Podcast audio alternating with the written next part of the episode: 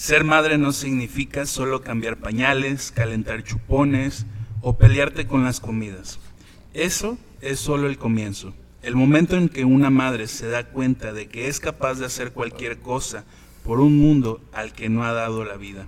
Ese mundo es ese hijo en el que hoy hay millones de ilusiones. Ser madre significa cambiar tu vida, tu tiempo, tu forma de pensar por tus hijos. Significa dar todo tu corazón y entregar tus fuerzas cada día para sacarlo adelante y enseñarle a vivir. Bienvenidos a su momento reflexivo sobre la cotidianidad de la vida. Nosotros somos Yamil y Yazbek. Y bueno, pues primero que nada saludar a todos nuestros oyentes de nuestro podcast Psicocotidianidad.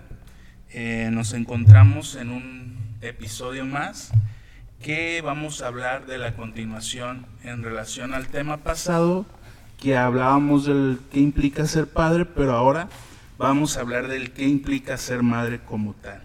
Recuerden, no somos profesionales, es una perspectiva, una visión de, de una recopilación de lecturas, de experiencias en nuestros estudios y es una propuesta. A final de cuentas, cada uno de ustedes tomará en cuenta lo que considera más cercano a su experiencia y se cuestionará lo, lo que se guste cuestionar a final de cuentas. Sí. Somos profesionales, pero no expertos en el tema.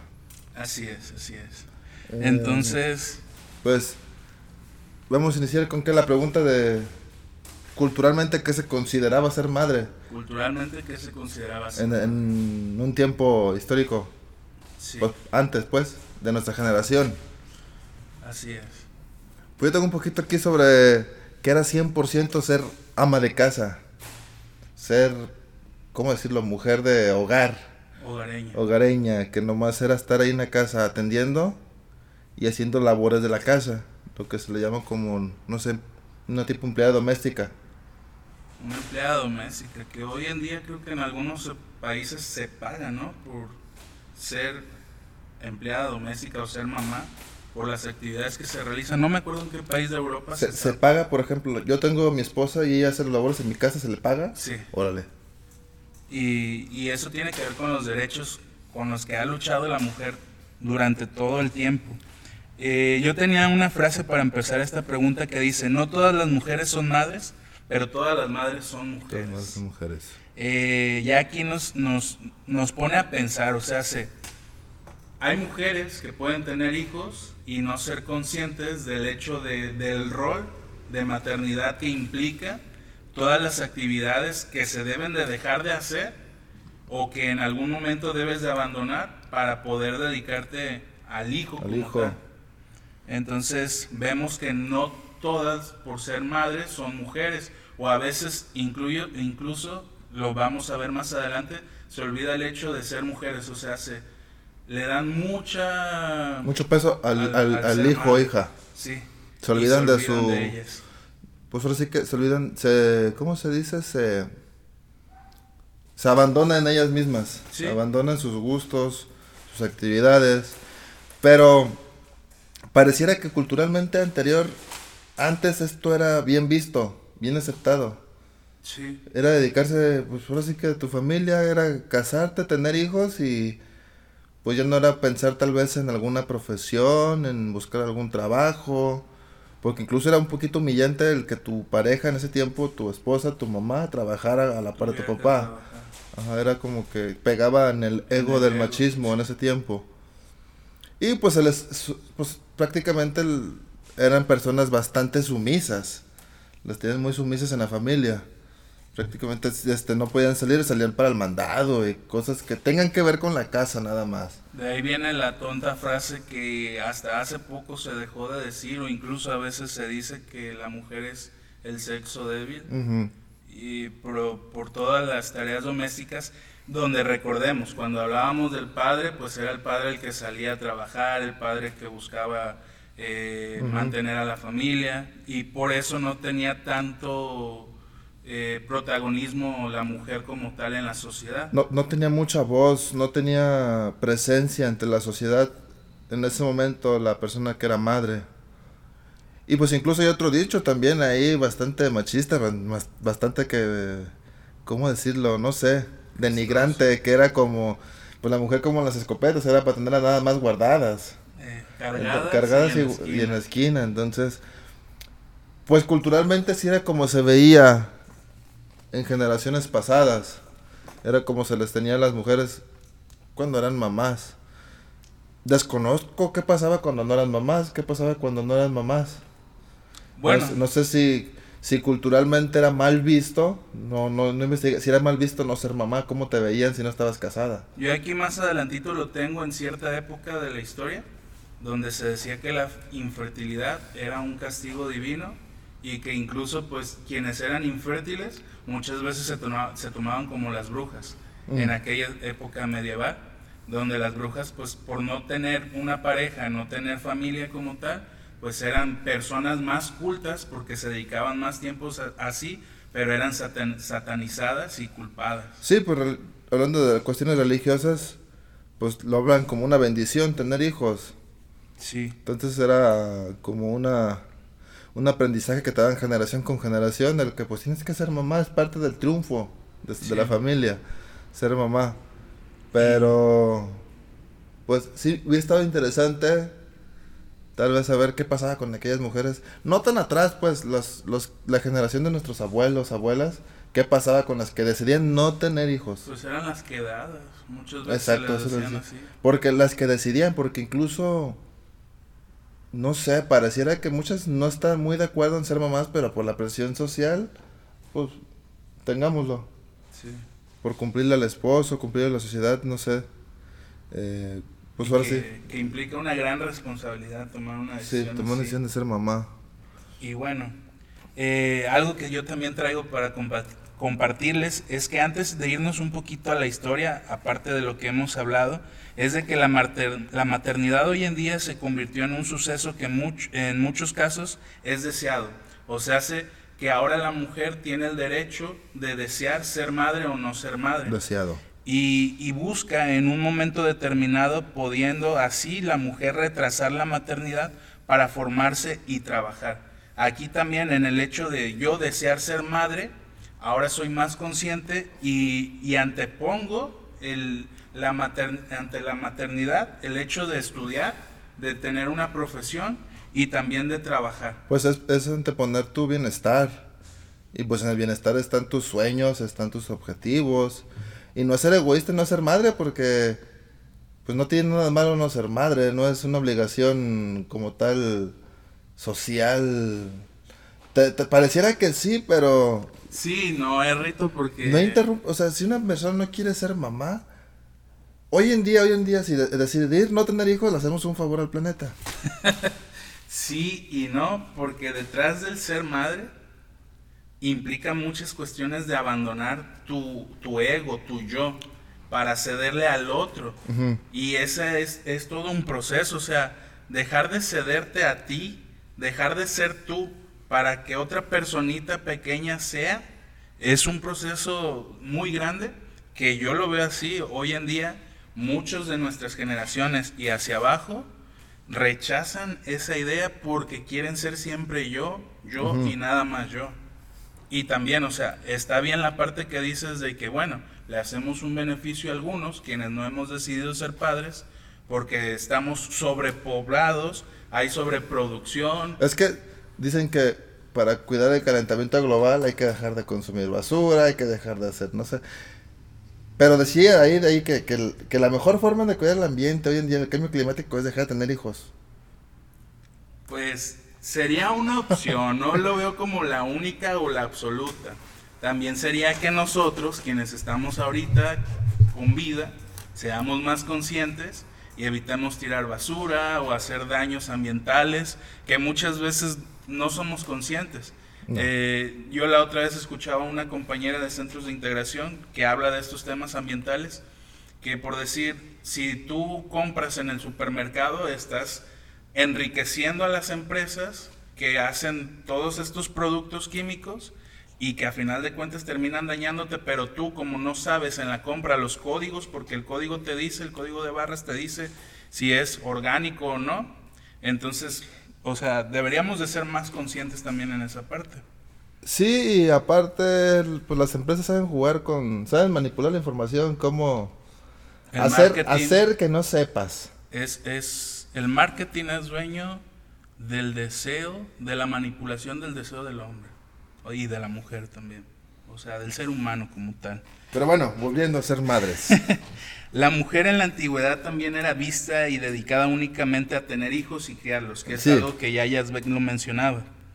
Es así que las sociedades patriarcales, anteriormente denominadas así como tal, todavía hoy se tienen juicios y estamos en sociedades o culturas patriarcales, pero anteriormente pues el, el, lugar ocupado por la mujer o la madre fue mucho más alejado en relación a las funciones y derechos y opinión de la familia. O sea, se, nada más te dedicabas a crear, pero no opinabas en que por decir, oye, y si hacemos esto, como proponer cosas que hoy en, día podemos tener toda la confianza de decírselo a nuestra pareja.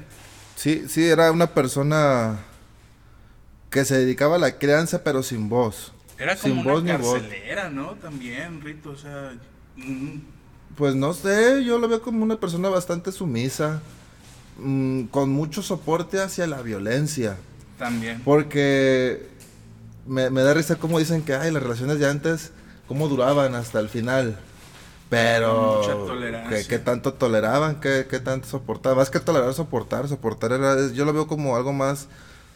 Más grave. Más, grave, porque sí, a otro nivel. Tolerar es, órale, pero ya soportar es, estás hablando, estamos hablando de violencia, golpes y cosas así, que viene influenciada por el machismo.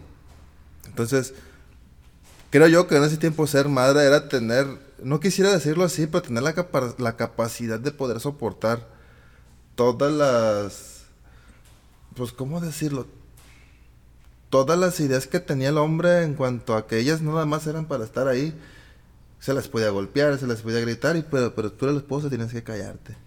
Y ahorita que lo mencionaba Beck, no, no voy a hablar mucho de esto porque no lo recuerdo exactamente, pero hay algo que se llama este. Ah, se me fue ahorita, ya lo tenía.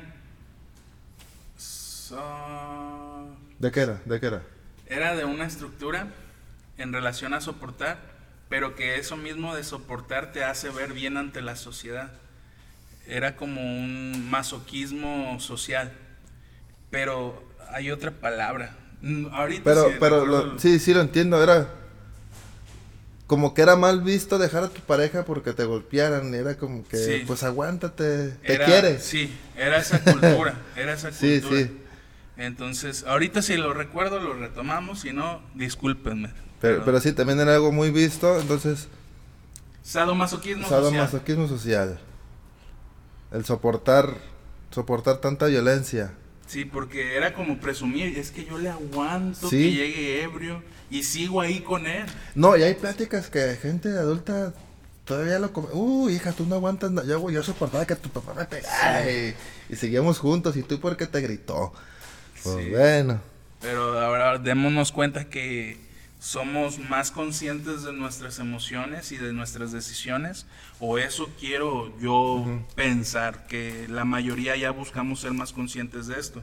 Entonces tenemos más eh, libertad en decidir con quién estar y con quién no estar o qué aceptar de las cosas. Sí, tenían una lealtad sin condiciones hacia su pareja en ese tiempo las mamás.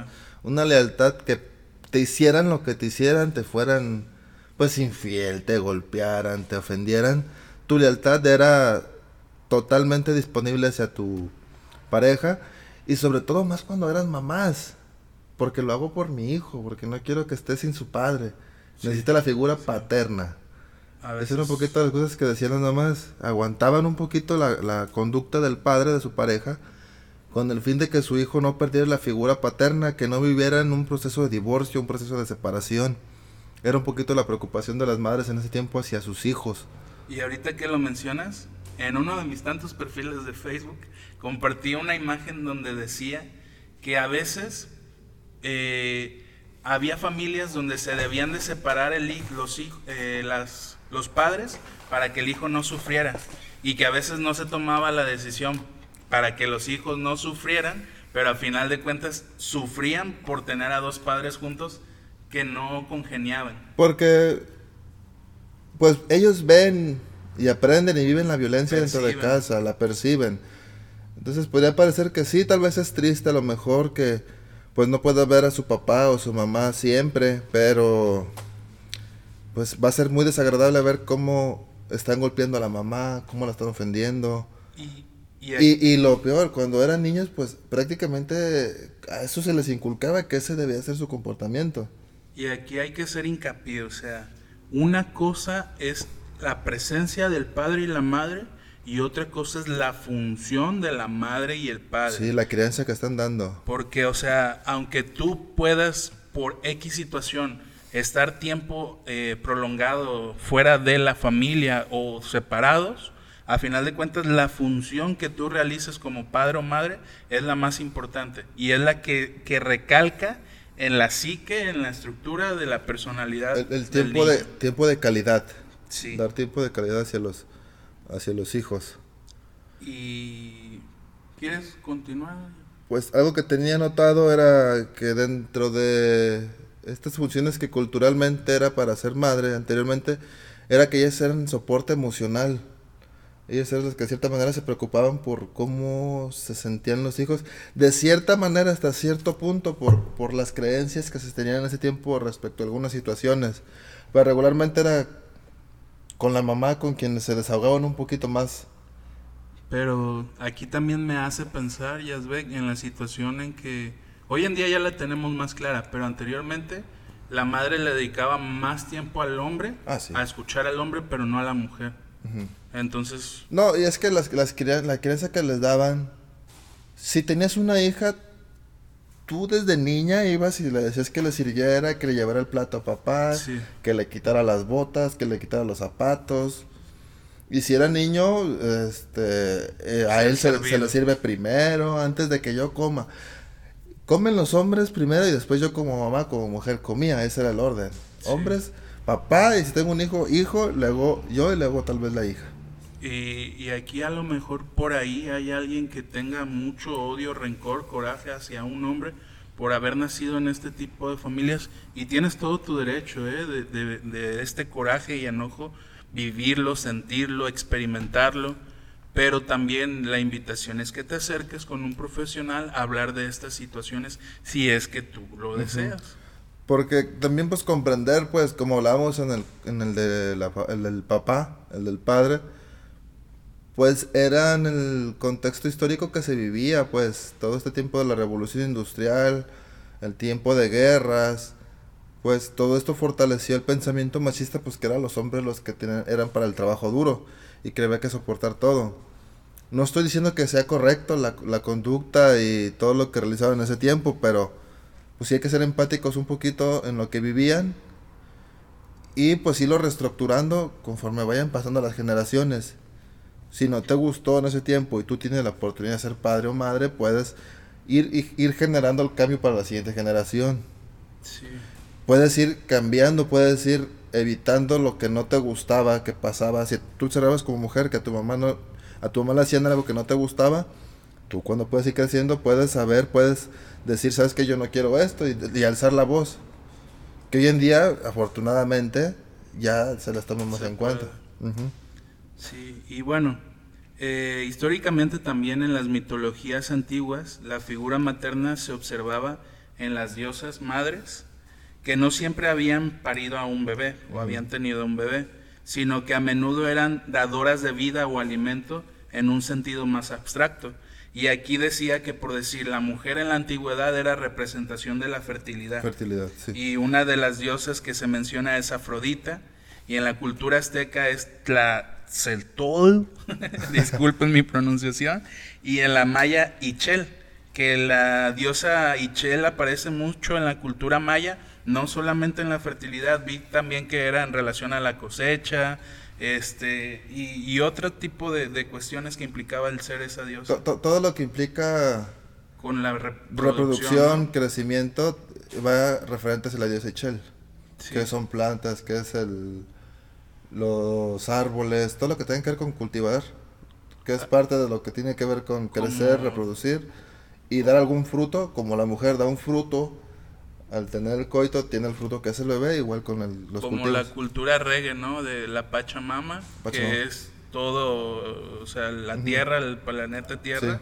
Y la pues para la cultura la tierra es la madre, es una la madre tierra que es la que se encarga, pues de la tierra vienen todos los frutos, que es la reproducción, todos los somos hijos de la madre tierra porque según venimos de la tierra, pues nacemos de ahí. De hecho la creo que la de la azteca, la Tlaxoatl, hay una ideología de que era una persona que se ocultó en la tierra y de ahí partió el maíz y todas las cosechas como tal. Entonces, este pues ven, cómo desde tiempo atrás se va creando la creencia de la de lo que era la mujer. Y pues no es culpa de nadie, sino que esto se va pasando de generación con generación. Ya cada quien depende de hacer el cambio. Otro dato que yo traigo que es interesante es que en la cultura de los espartas debían de ser fecundadas las mujeres solamente por los guerreros, porque esto creaba el, la raza guerrera como Sí, pues era para el futuro y prevalencia del reino del... ¿Cómo se llamaba este? No me acuerdo, pero era para que siguiera teniendo todo... Ajá, para que siguieran ganando las guerras. Entonces, o sea, en ese dato podemos observar que la mujer solamente cumplía con el hecho de fertilizar y, dar a luz. Porque decía en lo que leí que cuando nacía el niño, lo alejaban de la madre y lo creaban desde pequeño. O sea, ahí está la, historia de los 300, que creo que es basada en esto. Y al niño lo hacen un guerrero y lo dejan abandonado. Y... Sí, la usan prácticamente, pues no quisiera decirlo así, pero como un objeto. Sí. Así como, ah, no sé, yo supongo que si han visto el video ese donde tienen a las vacas y nomás les ponen los tubos para oh, ordeñarlas. Pues imagínense un poquito si eran las mujeres que las tenían nada más para tener hijos y crear a sus guerreritos. y también otra, otro dato curioso es que en la antigüedad la palabra maternidad no existía. Y ni en griego ni en latín. No. Aunque la función materna, como ya lo vimos, estuviera presente en la cultura y en la sociedad que es esta figura materna de la que hemos hablado. No, se le tenía un reconocimiento como tal en cuanto a su significado que les daban cada quien cada palabra que iban formando, no, no la tenían alguna... No la tenían en cuenta, la tenían en cuenta en sus diosas nada más. Sí, en la función. Pero no tenían su concepto. Del que es ser madre como tal. Y decía que hasta el siglo XII que la religión introdujo a través de la Virgen María, se pudo ya mantener una dimensión pero espiritual del que es ser madre. O sea, hace que a través de la religión cristiana fue cuando ya empezamos a decir, ah, esto es una madre que, ahí viene otro, no sé si llamarle problema, otra creencia tal vez errónea en cuanto a llegar a lo que le llaman virginidad. Esto derivado a esto de la Virgen María que fue concebido, concebió al niñito Jesús por obra del Espíritu Santo sin tener coito. Se supone que la Virgen nunca tuvo coito, fue alguien que nació el bebé así, ¿cómo se dice? Por obra del Espíritu Santo.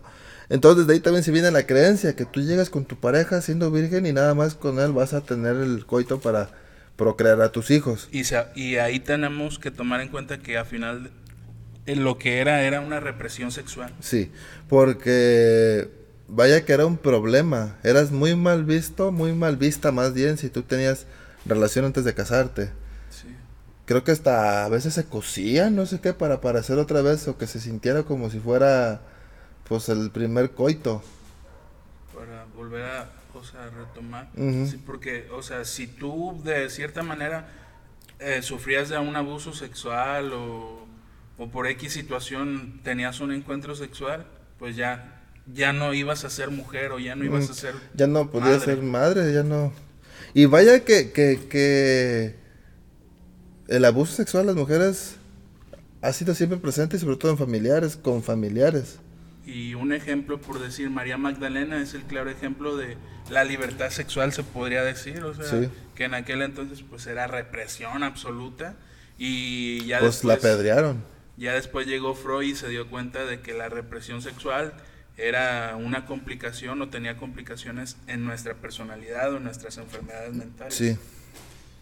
Y bueno, ya después en el siglo XVIII fue cuando la función materna sufrió una transformación fundamental, que en aquellos años, de mil niños nacidos vivos, una cuarta parte moría en el primer año de vida y 150 en el primer mes. Cuando yo leí esto, Yazbek me llamó mucho la atención. Primero me fui al siglo XVIII, que es de 1701 a 1800. Y busqué y busqué y busqué hasta que encontré ciertos datos de por qué fallecía tanto niño. Y decía que en este periodo no había como tal un registro civil. O sea, hace que la madre no estaba obligada a decirle a la sociedad, tengo un hijo con cierto nombre. Y había mucho infanticidio. O sea, imagínense aquellas mujeres, volvemos a hablar de lo anterior, que concebían vida, pero por pecado. O sea, no con su pareja, no con el padre. Y muchos de ellos lo que hacían era abortar o matar al infante. Entonces había mucho infanticidio, por eso los datos que revelan aquí me llamó mucho la atención, o sea, porque dije, ¿por qué? ¿Por qué morían tantos niños? ¿O por qué la tasa de, de mortalidad era tan, tan alta? Tan alta, era esa y también tomar que en ese tiempo los métodos anticonceptivos no existían. Sí. Que, bueno, ya más adelante incluso hasta los métodos anticonceptivos todavía en algunas personas lo ven mal. Hay una religión, no me acuerdo cuál, no estoy muy seguro. Los... Mm, es pecado usar, es, es, pecado usar preservativo para ellos. Oh, sí, porque ellos todavía tienen la concepción de que tú con tu pareja debes de tener relaciones solamente para procrear. Ese es el fin. Y sí, también Freud en algún momento propuso eso, o sea, nada más tenemos relaciones con alguien para procrear. ¿Qué pasa con el placer del cuerpo, de nuestra corporalidad, de las sensaciones, de las zonas erógenas? ¿Nomás la podemos disfrutar una vez? Una o pues, los, pues, ¿cuántos, hijos, ¿cuántos hijos tenían en ese tiempo? Sí. Y bueno, decía que ante el creciente riesgo de despoblación, se inició una glorificación de la maternidad que se impuso finalmente durante el siglo XIX y XX. Aquí en la glorificación de la maternidad decía que hicieron como un marketing para decirle a la mamá que ya ella tenía un papel importante y entonces esto de registrar a tu hijo ya te daba una posición muy diferente que a la anterior. Te daba una posición social, te hacía Ah, si lo hablamos en una escala jerárquica. Mm, la madre es la más importante. Estabas un, escalón arriba de quien no era mamá. Pero era para combatir este, por decirlo así, estos casos de infanticidios. Fue un método de prevención. Donde, eh, o sea, ya el hecho de ser mamá era muy importante. Ya, ya eres bien visto por la sociedad. Sí. Y bueno, lo que llamamos maternidad no ha sido comprendido, practicado, ni sentido de manera igual en lo largo de la historia, sino que ha dependido de múltiples factores sociales y culturales como estos que hemos abordado. Probablemente tú puedas pensar, a mí qué fregados me importa saber que los griegos, que los romanos, que la religión, cómo concebían el hecho de ser madre. Pero por decir, cuando nos damos cuenta por qué ciertas mujeres siguen pensando de cierta manera, nos vamos a los datos históricos y podemos ubicar la importancia que tal vez para su familia tenía una ideología en relación a la antigüedad. Es, que son creencias y estas creencias se heredan, no tanto como que Ay, viene en mi código genético, pero los aprendizajes te los van dando también ellos a ti, tú a la siguiente generación, a la siguiente generación, hasta que hay algo que hace ver que no es del todo correcto te cambia la forma de pensar y tú empiezas a desaprender, no totalmente, pero ya ese desaprendizaje lo vas heredando y se va discerniendo. Pero sí, o sea, todo, todo, todo tiene que ver cómo es que en el pasado era vista la, la maternidad, cómo fue cambiando, todo eso nos llevó a lo que estamos haciendo hoy. Sí. No, no, no, no hay un libro que alguien mandó y así va a ser madre, en este, de este año, este año, así va a ser madre, no, todo tiene que ver todo tiene un inicio y desde ahí partió para ir modificando las creencias. Y, y de hecho algo que también me llamó la atención que ya, ya mencionaba era qué pasaba, porque yo leí esto y hablaba solamente de, la, de los aristocráticos, que eran las personas ricas, y de los burgueses, que eran las personas, si lo ubicamos es por decir ricos, medio ricos y pobres. Pobres. Que eran la, lo proletariado. Pero nada más hablaba de la aristocracia. O sea, imagínense para una familia pobre que era tener un hijo en aquel entonces y las dificultades porque decía que muy pocas escritoras tomaban en cuenta la historia y la historia para describir cómo ha sido el proceso de ser madre. Entonces, la historia a final de cuentas es de suma importancia en relación a comprender los fenómenos de nuestra actualidad. Sí, de hecho actualmente todavía estos pláticas, todo lo que habla de ser madre, pareciera que va dirigida solamente, y estoy de acuerdo en que sea dirigida solamente hacia estas personas que tienen la economía para poder hacerlo. Ya hablamos en la cuestión de padres, si no hay una economía, solvencia, económica suficiente para por lo menos tú puedas vivir y no te falte nada, y pues menos teniendo un bebé. Si tu mamá te, le sufres para comer, que aquí está más difícil para las mujeres porque todavía hay quienes son obligadas. Eh, tengan la economía que tengan la economía, eh, suelen ser obligadas a ser mamás. Y algo que, que ahorita de lo que mencionaba Yazbek en, en relación a esto de la toma de decisión de ser madres, es un tema que me gustaría proponer más adelante si se da, dependiendo de cuántos nos escuchen o qué tan aceptable sea el tema, pero era la elección de pareja. ¿A quién elegimos como pareja? Para tomar en cuenta la importancia de, de ser pareja y tomar este tipo de decisiones. Sí, porque hasta eso ha cambiado. Como antes te, se te robaban. Sí. Te robaban. Que lo romantizan mucho. Lo romantizan, pero. Pero pues no. Es un acto pues de violencia totalmente. Sí, y ya último dato para seguir a, avanzando en, la siguiente. Tema, es que el ser madre en la especie humana excede el hecho biológico y tiene un significado a nivel social, cultural, histórico y psicológico. ¿Por qué decía esto o por qué digo esto?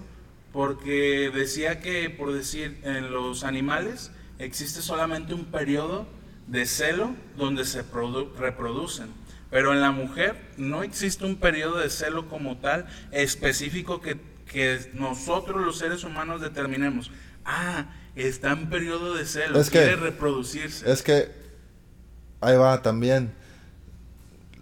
todo esto de los lociones, perfume, esto yo recuerdo que lo vimos en primer semestre de la facultad.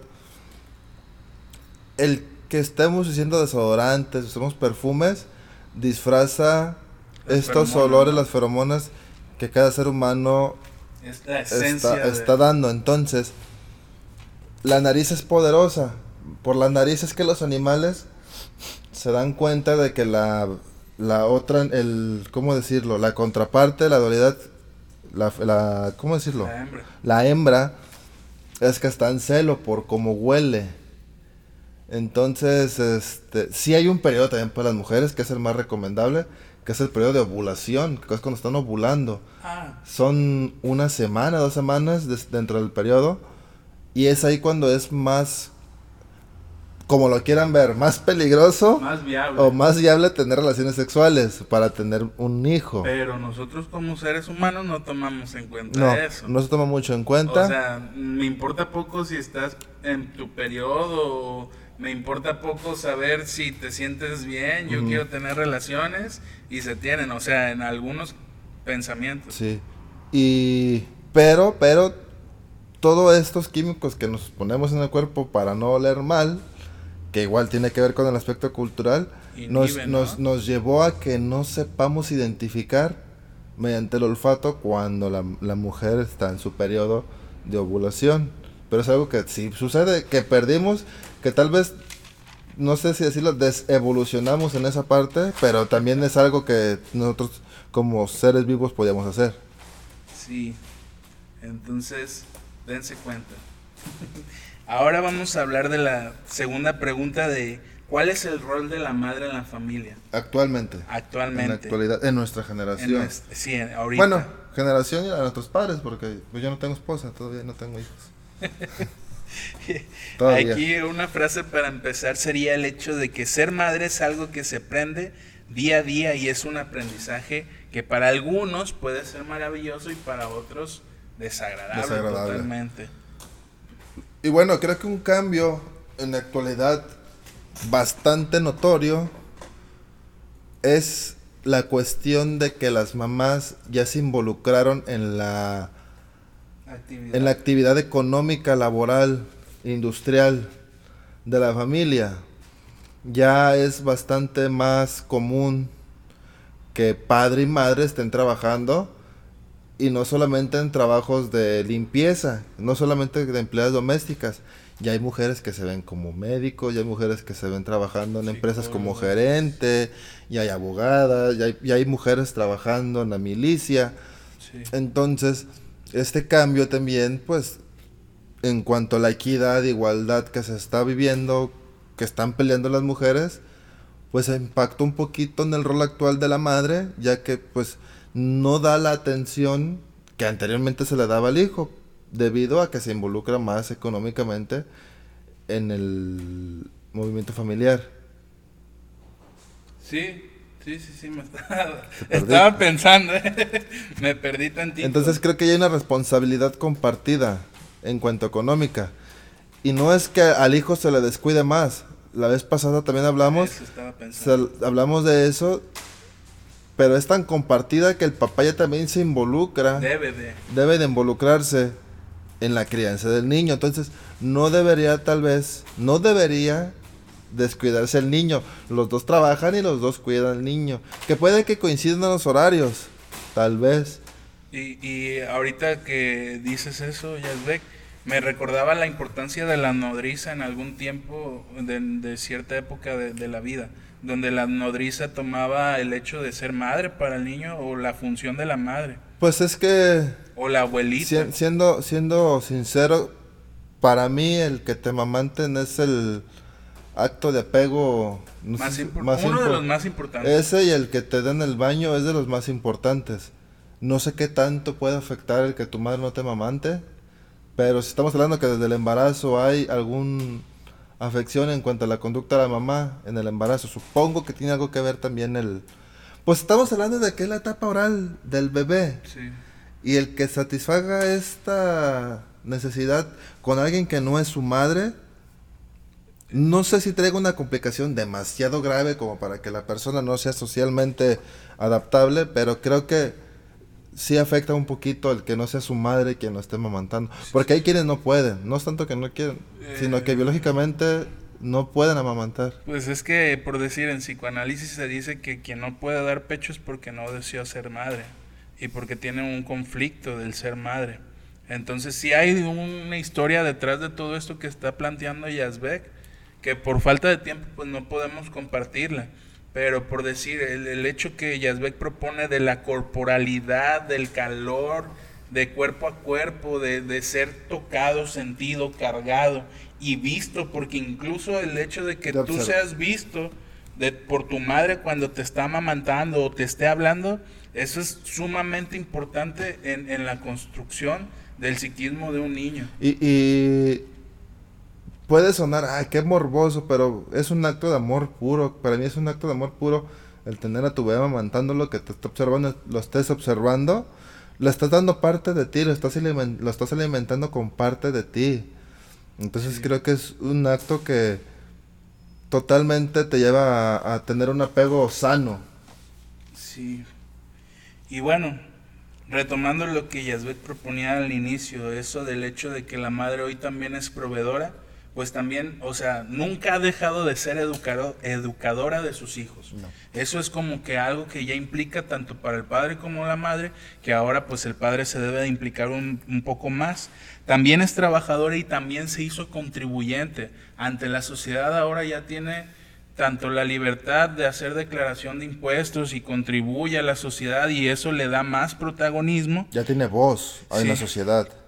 O sea, y, y aquí uno de los grandes retos es, ah, caray, pues tengo que cumplir con ciertas actividades en el hogar, pero también tengo que cumplir con ciertos, por decir, una profesión que a mí hasta ahorita me ha generado intriga es el de las maestras, que muchas veces se llevan tarea o actividades a su hogar y que les implica casi todo el día y entonces podría ser que omiten en cierta tiempo mucha responsabilidad del ser madre. Pero, pero creo que esto de la, del trabajo es en general, lamentablemente es en general.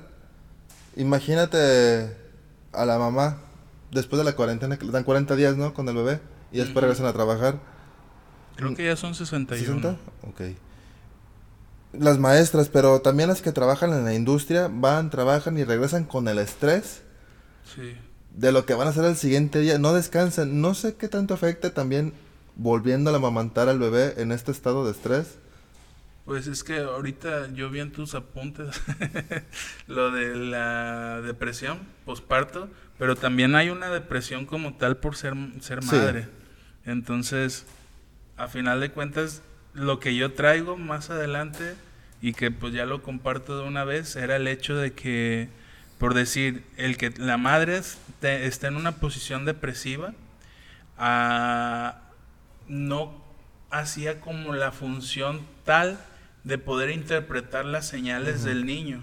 Y, el aspecto psicoafectivo terminaba perjudicándose porque entonces si la mamá no sabe cuando el niño está llorando porque no está a gusto donde está o porque quiere comer o porque ya ensució el pañal o, qué sé yo.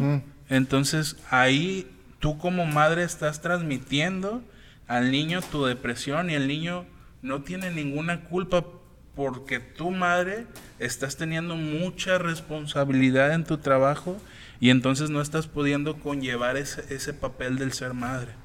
Y supongo que afecta más cuando el papá no se involucra. Sí.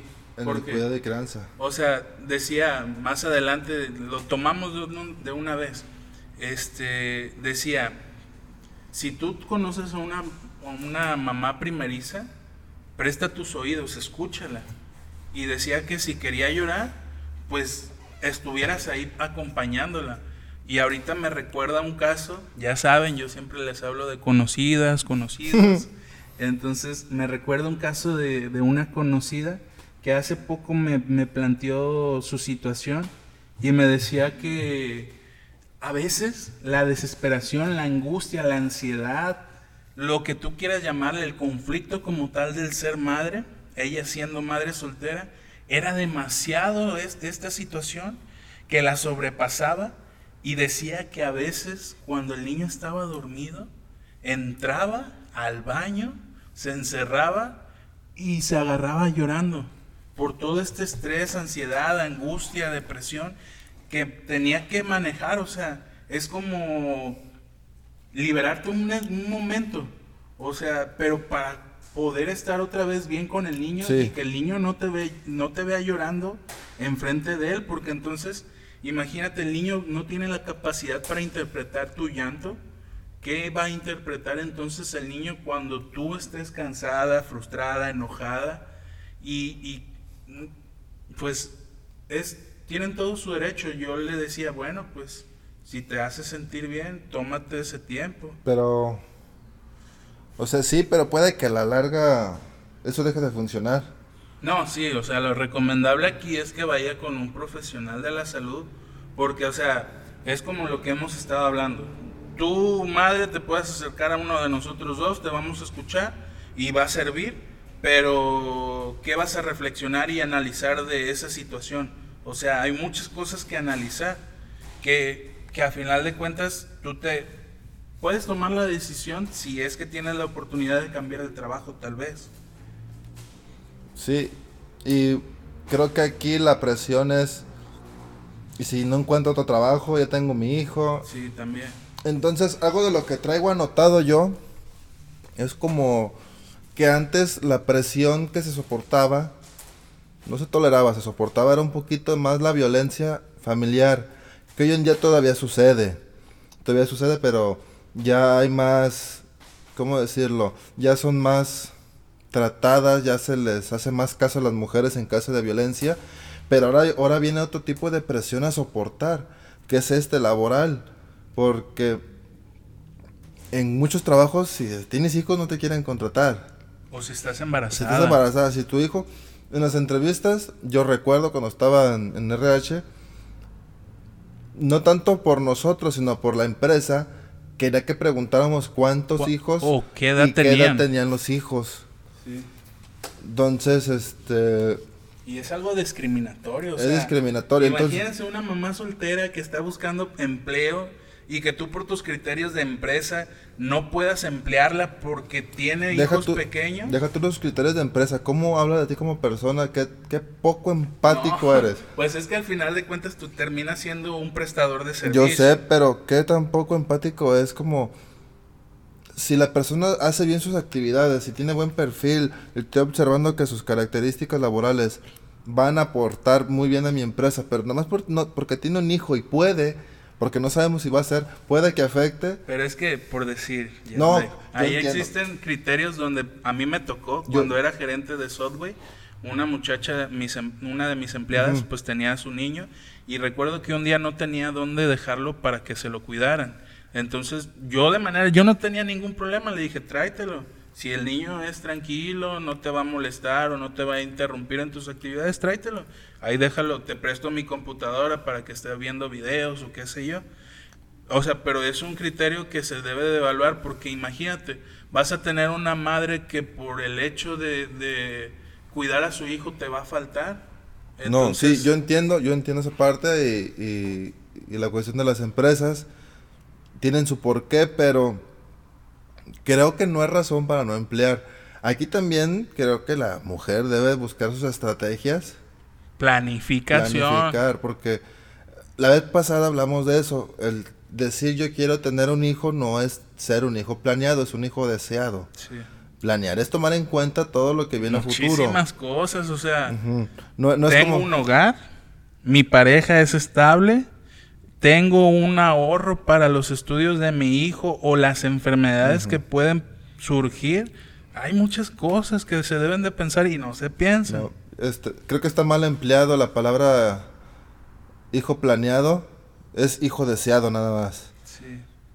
Creo que es bastante difícil planearlo porque, y más en estos tiempos que la economía es bastante incierta, un día se disparan los precios del dólar y cortan empleos, cortan, elevan los precios de las tortillas, elevan los precios de Nosotros gasolina. ya no tenemos pedidos. Ya no tenemos, exacto, entonces creo que es bastante complejo planear, pero pues es una actividad que te acerca un poquito a la realidad, te das cuenta de, de lo que puede pasar y creo que te educa un poquito a saber en cuanto a finanzas, saber cómo decirlo, saber la estadística, saber hacer prospección de lo que viene en un futuro y con base a eso ya, bueno, pues creo que ya estamos preparados. Porque si nomás tú como mujer y tu pareja como hombre dicen, sí, vamos a tener un hijo, estoy de acuerdo, eso es un hijo deseado, pero, Pero- no, no pensaron en todo lo posterior a... Aquí volvemos a retomar. Y algo que mencioné al principio y lo vuelvo a repetir. Tenemos miedo al compromiso. Hoy nuestras generaciones tienen miedo al compromiso. ¿Por qué nuestros padres fueron padres a los 16, 18, 20, 25? Ya tenían sus casas, terrenos. No sé, puedes, puede jugar un papel importante en la economía, ¿no? Pero al final de cuentas yo voy con el compromiso. Hoy nuestras generaciones no quieren compromiso porque no queremos dejar de hacer las cosas. Yo así te lo pongo, o sea, yo quiero terminar, ahorita ya casi estoy a punto de titularme, pero quiero terminar la, la licenciatura y estudiar una maestría. Pero si pienso en estudiar una maestría, digo, wow. Y entonces tengo pareja y tengo hijos, wow. ¿Cuál compromiso? Adiós compromiso de estudiar la maestría porque me va a implicar más tiempo, más responsabilidad. A mí me mueve más el hecho, y son desde hace bastantes años, el tener un hogar. También, o sea, y. nosotros ahorita actualmente no trabajamos con puntos Infonavit o Fobiste, que es la posibilidad más cercana Pero- a tener un pero hogar.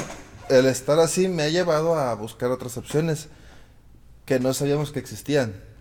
Por ejemplo, las cajas populares tienen su Un crédito bancario. tienen su método hipotecario, que sí, tienes que estar casi el tiempo eh, ahorrando, pero pues bueno, es, esa es mi presión. Si hay una presión en cuanto a mí, en tener un hijo, para mí es el hogar. Sí, al menos donde tener donde dormir, sí, ¿no? llegar y... O sea, ya tu función te hace ser responsable de trabajar y vas a tener poco o mucho dinero, pero ya tienes Ya- ya- ya dónde dormir. porque- No vas a sufrir por renta o dónde voy a dormir esta No. noche.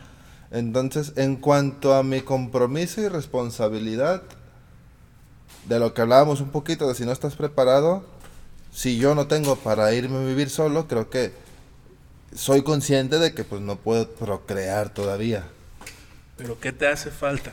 mi casa. Y después, Ya, yo pienso que ya ya viste Spoleto, ¿cómo se llama? lo va a escuchar este y va a escuchar a su hermano, güey, cállate. No, disculpen, disculpen. Ya, regresando a la seriedad. Pues también decía que el hecho de ser madre no está peleado con el anhelo, los deseos o metas de estudiar una carrera, de viajar tú como mujer, de escribir un libro o de otras actividades que tú tengas planeadas. O sea, muchas veces vemos en las series y si es algo muy idealizado, que para nuestra cultura aquí en Colima es difícil, yo no sé, no he ubicado a una mamá que sea profesionista, que sea trabajadora, que sea mamá, mamá, que este, haga deporte, que tenga tiempo libre para, para convivir con sus amigas, que tenga tiempo libre para viajar y dejar a sus hijos un tiempo para que ella darse No. ese tiempo. No, pues que si hablamos de eso sin tener hijos, no pues no se puede. Pero imagínense, eso es lo que nos plantean a veces las series, o Sí. sea, la madre feliz que puede salir a hacer ejercicio en la mañana, regresar y hacer el desayuno, este, las actividades del hogar. Es algo muy idealizado que al, al menos aquí en nuestra cultura sería muy complicado. Por eso tal vez los datos históricos solamente hablan de la burocracia, del, del, del quienes tienen la De posibilidad. los aristocráticos. Sí, y o sea, para uno que es humilde, que no tiene los ingresos suficientes, pues imagínense, con trabajos trabajamos y tenemos para nuestros gastos ahora hacer deporte y todavía las actividades que implica ser madre o padre. Sí, o sea, aquí hasta mujeres sin ser madre le describes todo eso y pues eso es para cuánto, es para un solo mes todo eso. No. Es para hoy. ¿Qué, qué, qué, qué- qué- qué cosa es para qué día? ¿Cuánto tengo? Hay No. repechaje, hay... No, no, no. Y la otra vez hablaba yo con una amiga, Rito la conoce por nada más Facebook, pero estábamos platicando de este tipo de cosas y se acercó otro de nuestros amigos y le causó ansiedad el hablar de estos temas. Imagínense, muchos de nosotros no nos atrevemos a hablar, por eso decimos una de nuestras fra- frases del podcast es censurados por el inconsciente, porque muchas veces no nos atrevemos a hablar de estos temas porque nos genera ansiedad. O sea, tan solo yo también soy de las ideas como Yazbek, que cuando ya tenga un hogar probablemente pueda tener una familia o una pareja, pero mientras no. Pero ¿qué he hecho para poder conseguir ese empleo, ese trabajo suficiente que me dé poder comprar una casa? Porque miren, yo ya estaba a punto de tenerla, pero decidí ser emprendedor. Le huevos al emprendedor. y esos puntos pues ya se perdieron o en algún momento si encuentro otro trabajo pues lo voy a tener. Pero me genera ansiedad, o sea, todo el día estoy pensando, bueno, sigo viviendo en la casa de mi madre y ya me quiero salir y Yazbek no me va a dejar mentir, a cada rato le digo, ya, ya, ahora sí me voy a salir. Pero pasan situaciones que me siguen estancando, o sea, siempre va a haber este, situaciones que por X situación vas a tener que utilizar tus ahorros. Y Yazbek, yo y otros amigos tenemos esta cultura de ahorrar, que es algo que también en algún momento deberíamos de hablar. Pero bueno, este, retomando otra vez eh, en relación al rol de la madre de la familia, en la familia, tendríamos que hablar también de Pues ya hablamos del que hay trabajo profesional, es equitativo. Creo que las mujeres están más empoderadas hoy en día, las mamás tienen más empoderamiento, ya tienen más voto. Hay más casos de separación. Por lo mismo que las mujeres ya no soportan tanto las creencias que tienen sus parejas en cuanto a ser sumisas. sí, Otro rol es que regularmente las madres son las que se quedan con la custodia. Mm, yo tengo un problema con eso. Yo en algún momento cuando me amenazaron que iba a ser papá, no lo soy. ya estaba pensando en cómo iba a ser el juicio con el, con, en, en, en este espacio donde se hacen los juicios. Y, y iba a investigar, iba a leer, porque yo no quería que ella se quedara con el niño, porque yo conozco cómo es ella. Y yo iba a defender a capa y espada que yo me iba a quedar el, con el niño porque él iba, yo considero que él iba a estar mejor conmigo en relación a su psiquismo. Porque conociéndola a ella, él, el niño iba a sufrir bastante. Aquí ya va a escuchar el podcast. No sé cómo le esté yendo, realmente, pero o sea... Ni sabemos si es de él. no, no es mío, como tal. como entonces, tal. Sí, sí, como tal. Y entonces, o sea, ¿qué derecho tenemos nosotros como padres? O sea, también tenemos el derecho a criar a nuestros hijos. Tal vez lo toman por cuestiones biológicas, ¿no? Donde el niño cuando es pequeño requiere muchísimo a la madre, pero también nosotros, si el niño no toma pecho, nosotros le podemos dar fórmula, nosotros podemos ver dónde dejar al niño para cuidarlo y todo lo que hace una madre también el padre lo puede hacer. Sí. Ese sí, es mi en- pensar. Entonces, este, pero es un rol actual, que la madre se queda con la custodia y la crianza. Sí, sí, sí, sí. Y bueno, ahorita que, que estábamos pensando en qué seguir hablando, volvíamos a retomar el hecho de que la madre pues ahora trabaja y que estas situaciones de las que hemos hablado ahorita generan costos tanto físicos como mentales. El hecho de que una madre se quede con la crianza del, del hijo también genera esto. Y decía que estas, esta situación impacta fuertemente en la educación de los hijos. E irónicamente la razón no es la ausencia de la madre, no, no es la razón de que ellas generen esta culpa, sino es el sentimiento de culpa como tal que genera el hecho de no poder acompañar a sus hijos. Porque en lo que leí, pues decía, o sea, la madre se tiene que salir a trabajar, pero muchas veces no está en el trabajo como tal, o sea, está pensando, ¿y qué está haciendo mi hijo? ¿Y estará bien? Entonces, esto genera culpa. Y a final de cuentas el niño también lo interpreta, porque decía que uno de los grandes retos es que tú como madre te des cuenta de las señales que tu hijo te está dando a entender.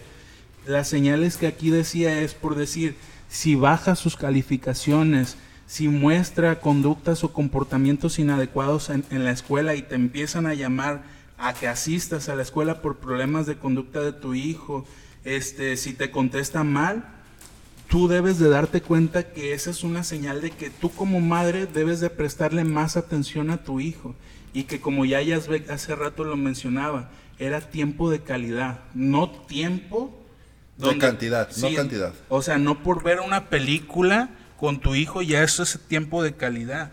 El platicar con tu hijo, decirle qué le gusta, qué le agrada, qué le desagrada, qué le gustaría hacer, Pues creo tú, que es tú diste el caso de tu hermana que les leía. sí, sí, sí, sí. Ahí hay una actividad directa.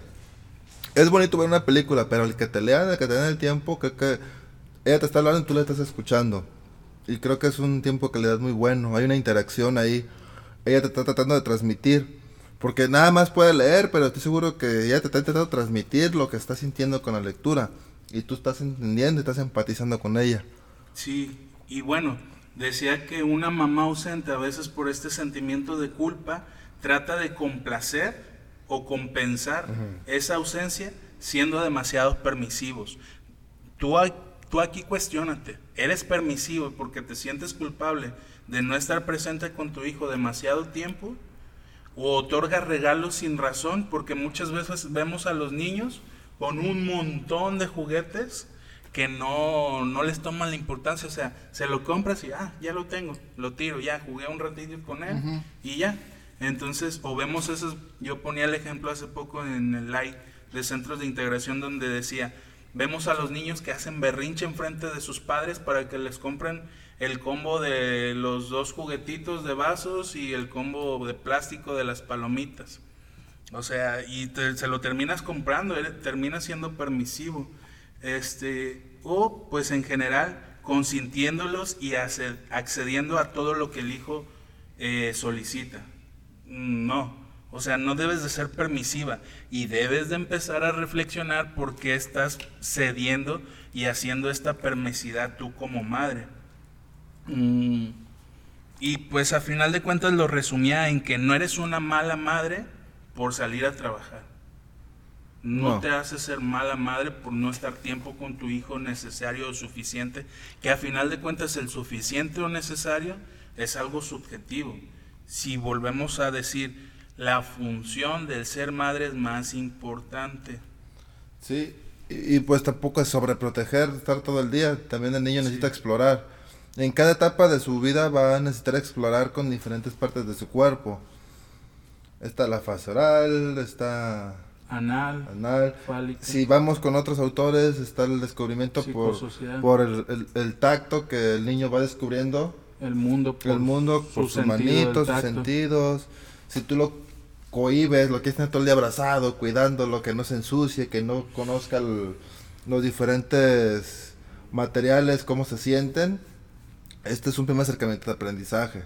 Sí. Entonces, sí, darle su libertad al niño de que viva, niño, niña, de que viva, de que explore, claro, con la supervisión, no lo vas a dejar estar agarrando los cuchillos, los tenedores, pero sí que puede estar ahí jugando, observándolo y pues darle el tiempo de calidad, no, es, no es abandonarlo ni sobreprotegerlo. Sí. Pero pareciera que no estamos metiendo el siguiente punto. Retos sí, ya, ya, ya, estamos casi. Ya estamos hablando de retos, estamos hablando de responsabilidades. Otra de las recomendaciones que te hacemos es que platiques con tus hijos. Ellos deben de saber lo que haces cuando sales fuera de casa. Pero ¿qué pasa hoy? Yo, yo me he dado cuenta entre mis conocidos, no voy a decir amigos o amigas, conocidos, que lo que hoy hacen es dejar al hijo con la abuela y ellos se van a gusto a disfrutar un fin de semana a Tequila, Jalisco, o se van de viaje y el niño qué? ¿Dónde está? O sea, el niño también, ¿por qué no lo llevas? ¿Porque no quieres ser madre? ¿Porque quieres evitar esa responsabilidad de sufrir enojos, corajes, porque pues ya no te dejó disfrutar o ya no te sientes igual? Que, que esto también tiene que ver un poquito con, con la creencia que tuviste, porque a veces son los abuelos los que les encanta tener a los hijos también. Quieren tener a veces la función de padre y madre. Pero, o sea, yo también voy a lo que es como tal madres narcisistas.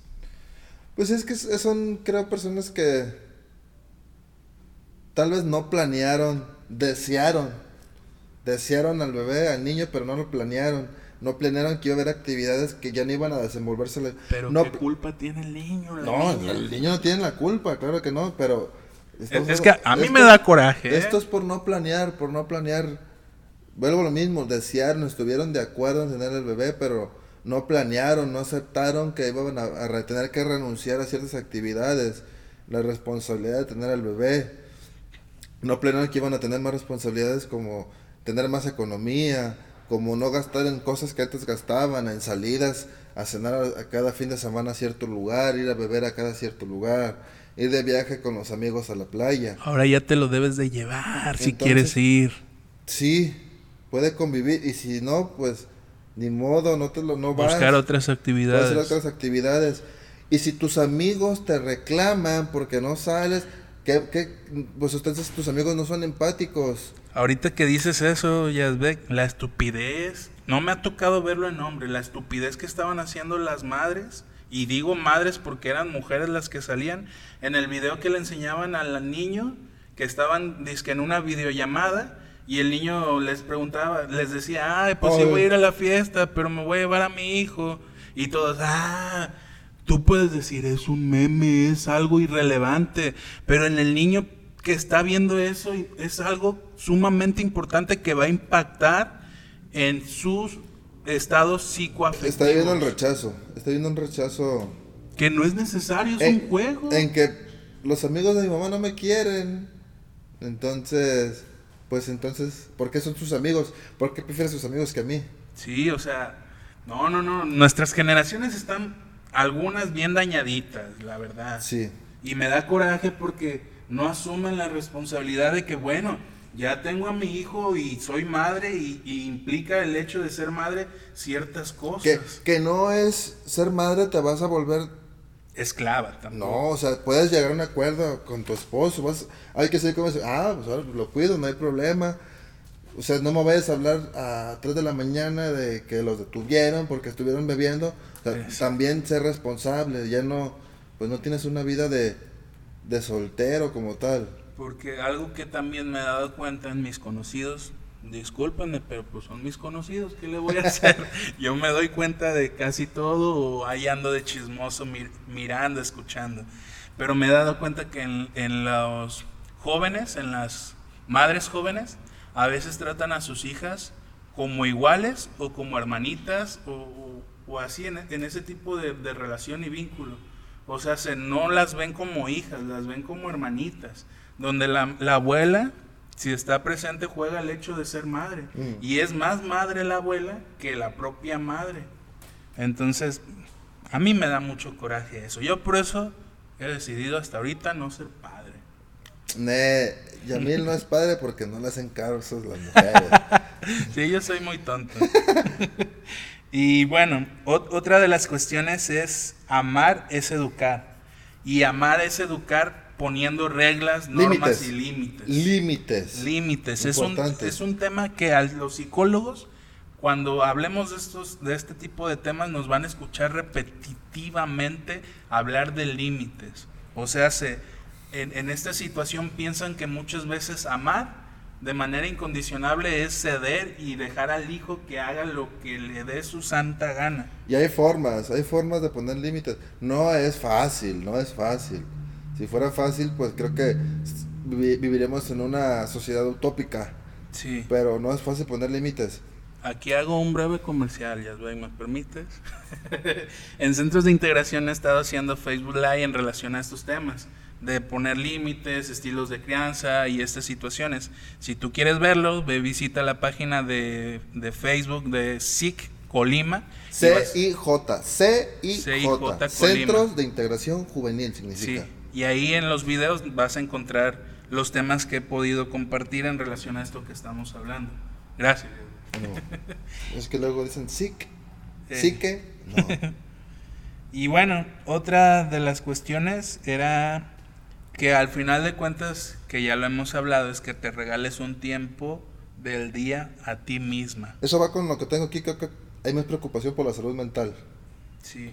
Y, Este, darse más tiempo al día. y en este punto, muchas veces las personas ajenas a tu familia como tal pueden verte como egocéntrica, como Egoísta. egoísta porque, o sea, tan solamente yo, yo me ponía a pensar en este punto y decía, bueno, pues todo, tiene todo su derecho, ¿no? Decirle a su hijo, ¿sabes qué? De esta hora a esta hora, no estoy para ti o estoy aquí para un Ujú. caso emergente. Pero mientras voy a dedicarme tiempo a mí, quiero leer, quiero ver una serie, quiero platicar con mis amigas. Este, en caso de que tengas una emergencia, me tocas o me llamas. Pero mientras, así como yo te dejo que juegues con tus juguetes, que hagas tus cositas, también permíteme a mí un tiempo. Y a veces no es tanto los niños, tú lo dijiste. Son los papás, son los otros amigos los que ponen como peros. Y, y están los dos puntos, pues. Están los que te van a recriminar porque no sales, porque vas al extremo de ser totalmente hogareña. Y están los que te van a criticar porque sí sales, porque te la pasas afuera. Entonces, uno pues ve discerniendo entre tus amistades, en los que te abonan. Sí. Eh, estos amigos que son de desmadre nada más de pedas, al final no son tan amigos. Nada más les gusta estar ese momento. Entonces, pues puedes ir discerniendo. O son amigos del desmadre, yo así los ubico. Amigos de desmadre y, y, y van a estar para eso, nada más. Para, cuando tengas la problemática, Cuando terminas una relación, ahí están bien puntuales. ahí están puntuales. en el desmadre, pero para ayudarte a sobresalir, a sobrellevar el problema, ten por seguro que Mm. no. Y bueno, otra de las recomendaciones es que también estimules la independencia de tus hijos. Aquí existe un gran conflicto porque ya Yazbek lo mencionaba. Muchas veces a los papás no les gusta que los hijos sean independientes o están Ujú. sobreprotegiéndolos. Pero esto de ser independientes no, no, o sea, no estamos diciendo, ah, hijo, sé independiente, ya hazte tu comida, ya lávate, ya... Tres años, ve, la estufa. No, no, no, esto es progresivo.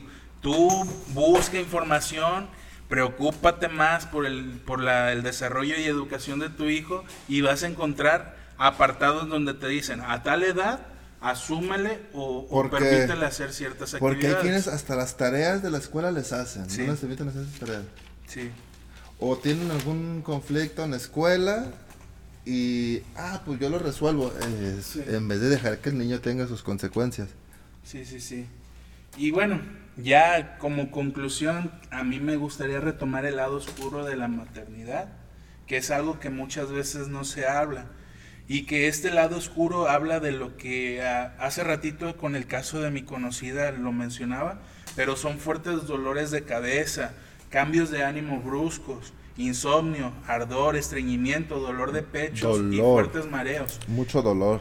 Y, y este lado oscuro decía en la reflexión, ¿con quién puede hablar la madre que no se siente a gusto de ser madre? Porque si lo habla con cualquiera, puede ser señalada, juzgada y criticada. Creo que aquí el apoyo debe ser de la pareja. Sí. Porque imagínate el y cambio. no decirle, no seas exagerada. Exacto. Y deja tú de eso, el cambio físico que va viendo. También. Y no es tanto porque ah, estoy engordando, tu cara cambia, te va viendo demacrada, tienes, tienes desvelos, tienes dolores. Y es normal, no es como que eres la única. Pero sí es un cambio que me imagino que va afectándoles en cuanto a la el lado cognitivo de cómo te vas observando, la, la idea que te vas formando de ti. Y, y, pues si tu pareja todavía te dice que no seas exagerada, y deja tú. Hay quienes las... las ahí andas bien fodonga. O sea, to, todavía las criticas. Pues oye, bro, pues... Si, si no está pariendo un chicharito. sí, sí, sí. Entonces o sea, estos cambios corporales y cambios hormonales son totalmente válidos en la mujer y tú como pareja debes de ser consciente. Y obviamente en, este periodo va a aumentar su frustración y culpabilidad por cuestiones que dejó de hacer o no puede hacer en la maternidad como tal y tiene todo su derecho. También otra de las recomendaciones que te hacemos es clases de preparación de parto. ¿Qué es? Es ir y saber cómo va a ser, es una simulación de cómo va a ser el parto. Tipos de parto, porque ya no nomás está el natural y está el necesario. Yo he visto unos que lo hacen en albercas, que, que, a veces dicen que es menos doloroso y más sano. Entonces hay, hay diversas este, opciones y que se involucra la pareja. Sí. O sea, sí es una labor que vive la madre, pero lleva a su acompañante. Es una responsabilidad compartida. Sí, entonces démonos cuenta que una madre también está en un estado hiperalerta constante, porque ellas no, no se puede juzgar, criticar y, y, poner en tela de juicio el hecho del, del instinto materno, pero ellas están en una alerta constante y son las primeras muchas veces que perciben el hecho de que el niño ya está volteado o quiere vomitar o hay que darle de comer y este, este estado hiperalerta constante supone un desgaste potente, o sea, se dense cuenta que ellas están dormidas, pero a la misma vez están poniendo atención en el walkie-talkie que le pusieron en el cuarto del niño por si ya está llorando. Y entonces ya no pudieron dormir porque siempre están alertas. Sí. Eh, es el. ¿Cómo? Lo vimos en la facultad, no me acuerdo qué nombre se le daba. ¿A la depresión? No, no, no. Activa. Oh, el eje. La, en la maternidad está demasiado activado el, estrés por el eje HTTP, algo así. No me El de ataque huida. Yo soy muy malo. Como que me acuerdo que algo así mencionamos en la maternidad. Sí, pues prácticamente duerme, pero su estado mental está alerta. Sus sentidos están demasiado sensibles. Los sentidos como el oído están demasiado sensibles a por la preocupación de dejar al niño. Porque hay información de que los niños dejan de respirar. Dejan o se les olvida cómo respirar. O sí. Entonces, esto, esta idea a veces afecta a los papás o a las mamás y van y revisan si está respirando. Entonces, involucra mucho el ser madre. Este, y es normal, todos estos estados, mentales, eh, emocionales, esos malestares. Por eso hay algo muy importante que dijo Yamil y que tal vez va a ser un tema, el, el- el elegir a la pareja. Sí, la elección de pareja. Es, es, es importante el apoyo que te va a dar ahí. Cómo se van ayudando el uno con el otro. Porque es compartido.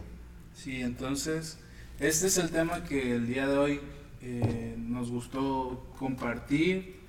Eh, una invitación que por dos, dos amiguitos me hicieron saber es que recuerden que está nuestra página de Facebook donde ustedes pueden sugerir temas de los que les gustaría escucharnos y que nosotros estamos dispuestos a hablar de ello. Entonces, háganoslo saber en los comentarios, en una publicación, oye, nos gustaría que hablaran de este tema o que hablaran más a profundidad de ciertos temas donde nosotros somos conscientes y les, les hacemos saber que es un amplio tema y que no traemos esa información y entonces se las compartimos y hablamos de un tema específicamente en un episodio de eso. Entonces esa es la invitación. Este, agradecerle ya casi para concluir o concluir. Sí, seguimos con agradecimiento, seguimos grabando en Team Gorilas. Siguen sin cobrarnos, afortunadamente. Síganlos, Team Gorilas MMA en Facebook. Si viven en Colima, échense una vuelta, se pone bastante chida las clases.